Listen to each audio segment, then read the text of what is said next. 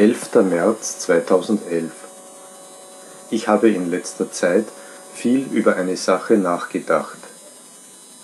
Welche Arbeit ich tun möchte, welche Stelle ich wirklich will.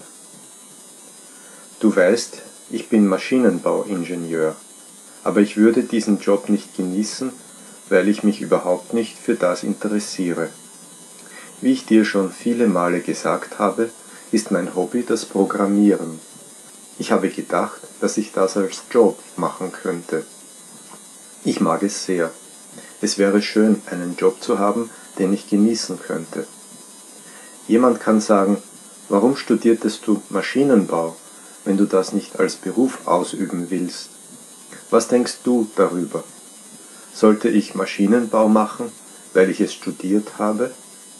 Oder sollte ich mir einen Job suchen, der mir gefallen würde? Oder sollte ich dich vielleicht fragen, was würdest du an meiner Stelle tun?